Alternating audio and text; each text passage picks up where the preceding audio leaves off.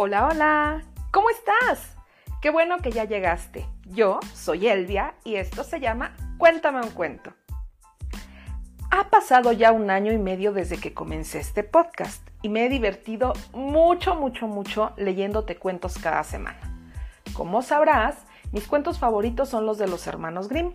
Sin embargo, hay muchos cuentos bonitos de diferentes partes del mundo. En esta temporada te he traído historias de Alemania como El aprendiz de mago, de Holanda como El tesoro de Katia, de Suecia como La olla de avena mágica. Y si aún no los escuchas, espero que pronto puedas hacerlo. Hoy te traigo otro bonito cuento alemán que sé que será de tu agrado. Así que ya sabes qué hay que hacer. Ponte en un lugar muy cómodo. Cierra tus ojitos y Deja volar tu imaginación porque ya comenzamos.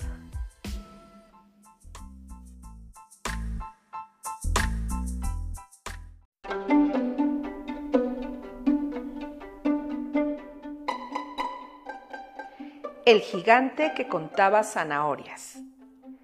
Cuento de hadas alemán. Había una vez, en lo alto de una montaña, un gigante que siempre tenía mucho sueño. Dormía cientos de años de un tirón, así que cada vez que despertaba, las cosas habían cambiado mucho. Pasó algún tiempo siendo pastor, pero no le gustaba ser pobre, de modo que se volvió a dormir. En otra ocasión pasó algún tiempo como granjero rico, pero descubrió que sus sirvientes le robaban el dinero, por lo que decidió volverse a dormir. Cuando por fin despertó otra vez, caminó por el costado de la montaña para ver lo que encontraba. Llegó a un sitio en el que una cascada caía sobre unas rocas y formaba un estanque. Ahí, un grupo de doncellas se reía y metía los dedos al agua. El gigante se ocultó y las miró. Una de las muchachas era más callada que las otras, pero el gigante pensó que era la más hermosa. Se llamaba Elizabeth y se casaría en unos cuantos días con un joven duque. Ella y sus amigas charlaban acerca de las próximas celebraciones mientras chapoteaban en el estanque. El gigante, mientras tanto, las observaba. Cuando las muchachas se fueron, el gigante se puso triste. Se dio cuenta de lo solitario que se sentía. Decidió tratar de ganar el corazón de Elizabeth. Trabajó durante toda la noche. Cubrió la piedra que estaba debajo de la cascada con mármol blanco, de modo que brillara en el agua clara.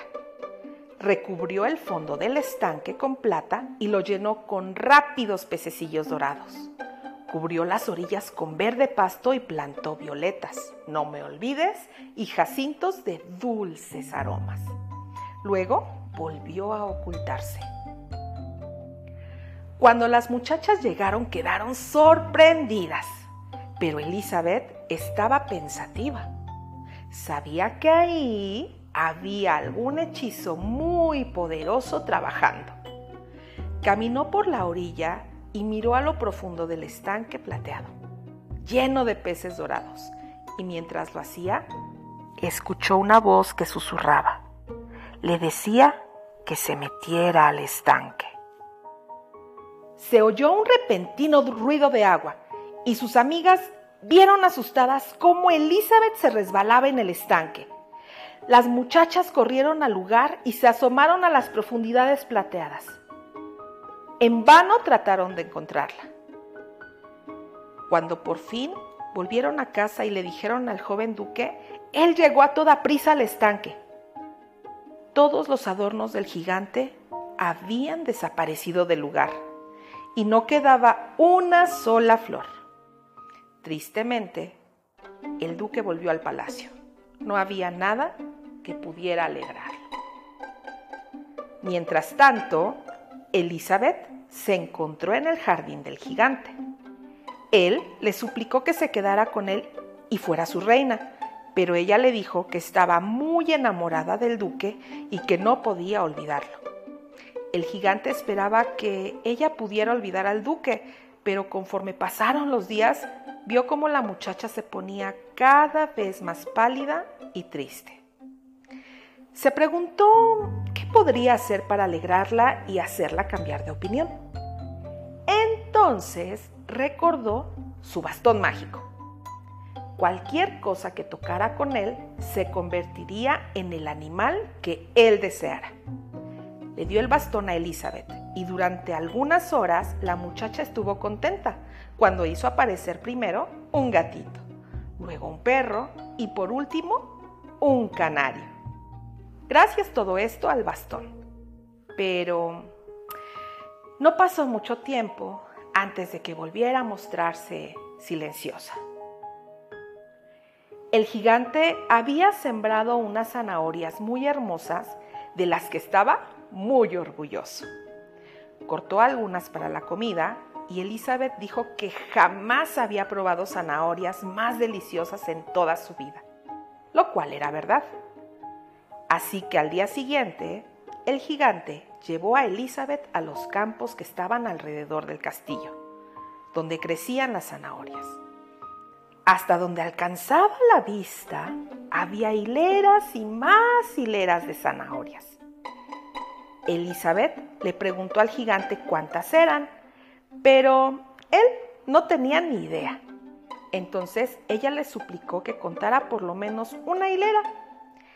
Y cuando el gigante comenzó a contar, ella a toda prisa sacó el bastón mágico que tenía oculto bajo su capa y tocó una piedra negra que estaba en el suelo. La piedra se convirtió en un caballo negro con enormes pezuñas que golpearon con fuerza la tierra cuando Elizabeth se montó sobre su espalda y escapó valle abajo, lejos, muy lejos del gigante.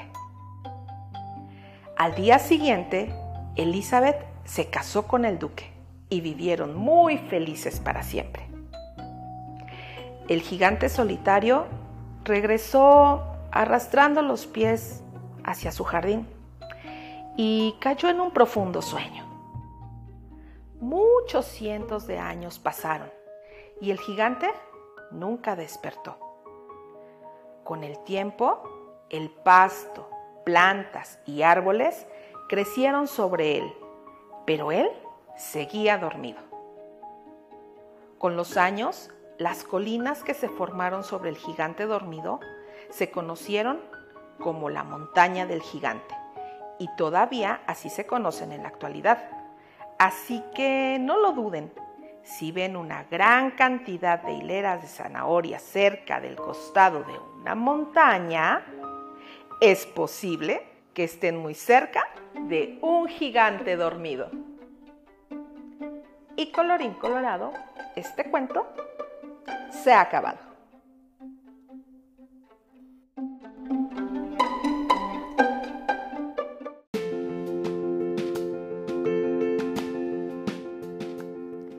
Ay, qué bonito cuento, ¿verdad? si te gustan las zanahorias y cerca de tu casa hay montañas, ¿qué tal que es un gigante que está dormido? ¿Te imaginas? ¡Wow! ¡Qué emoción! Bueno, corre por tu cuaderno ahora y tus colores para que hagas un dibujo de esta historia y le pidas a tu mami que lo envíe por correo electrónico a elviacuéntameuncuento.gmail.com y muy pronto lo verás publicado en, mi página de Facebook, Cuéntame un cuento. Sí, así como lo hicieron Sofía de Angangueo y Sofía de Toluca, quienes ya tienen su dibujito publicado y ya tienen muchos likes. Bueno, Lectulovers. El libro que tengo como recomendación de esta semana lleva por título Tiende tu cama, del autor William Harry McRaven, de la editorial Diana y publicado el 7 de abril de 2020. El autor dedica este libro a sus tres hijos, Bill, John y Kelly. En este libro, el objetivo del discurso del autor deja una lección muy importante. Si quieres cambiar al mundo, comienza por tender tu cama. Esta lección sugiere que todas las tareas son importantes y deben hacerse a la perfección. incluso tender la cama. Pero además que de realizar con éxito las primeras tareas del día, podremos realizar con empeño todas las demás. A lo largo de 10 capítulos, William Harry nos va contando una historia que al final tiene una moraleja. Este es un libro que te recuerda las cosas simples de la vida que por ser tan obvias a veces se nos olvida la importancia que tienen para nuestra felicidad. Y ahora, los saluditos, que en esta ocasión son para todas las maestras y todos los maestros que escuchan este podcast.